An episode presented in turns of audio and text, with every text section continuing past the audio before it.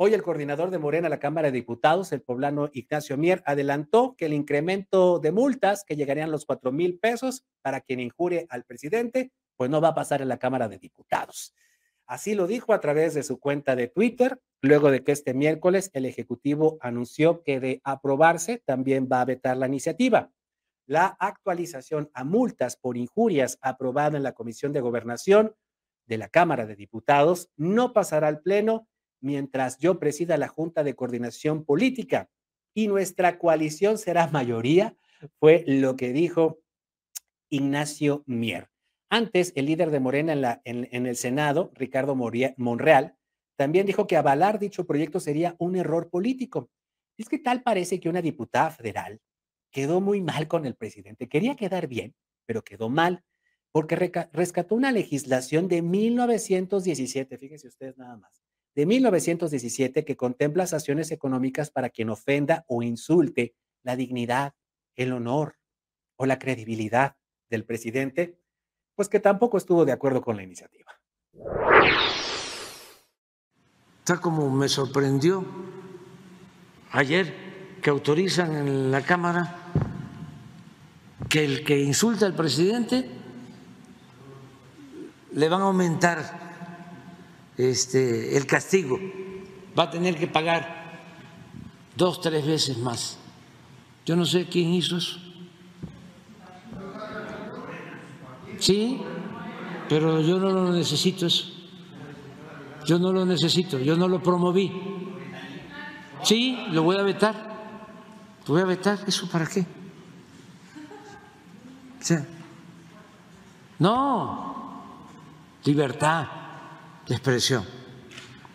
Y este, ¿por qué no pones a Rubén Darío? Puede una gota de lodo sobre un diamante caer. Puede también de este modo su fulgor oscurecer. Pero aunque el diamante todo se encuentre de fango lleno, el valor que lo hace bueno no perderá ni un instante y ha de ser siempre diamante, por más que lo manche el cien. Bueno, el presidente se siente un diamante. Se siente un diamante en bruto. ¿Cómo lo calificarían ustedes? Miren, sin embargo, ahí está la intención. Muchísimas veces en este país, en varios estados de la República, se han intentado generar estas famosas leyes mordaza, que no solamente limiten a los medios de comunicación en cuanto a sus opiniones, en cuanto a, su, a sus editoriales respecto a las funciones del gobierno, pero especialmente en cuanto a los gobernantes. Esto también iría para usted que me escucha.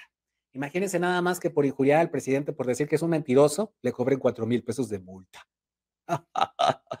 o por decir que está incumpliendo con la inseguridad pública, o con decir que pues sus datos son imprecisos, o por decir que pues no hay ningún, digamos, no hay ningún hecho de gobierno que realmente le haya transformado la vida a los mexicanos, que lo haya, los haya llevado a estadios superiores. Por supuesto que la gran mayoría de los mexicanos sigue metido en situaciones muy difíciles, de mucha pobreza y miren si no estamos enojados la gran mayoría con estos, con esta alza de precios terrible, gigantesca.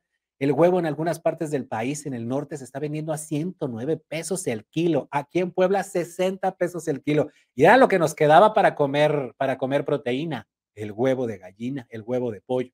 Fíjense nada más, ¿a dónde vamos a llegar? Por ahí nos dicen, ¿no? Que tenemos un peso muy fuerte, pero no sirve de nada que el dólar esté bajo cuando los precios están altos. ¿O qué?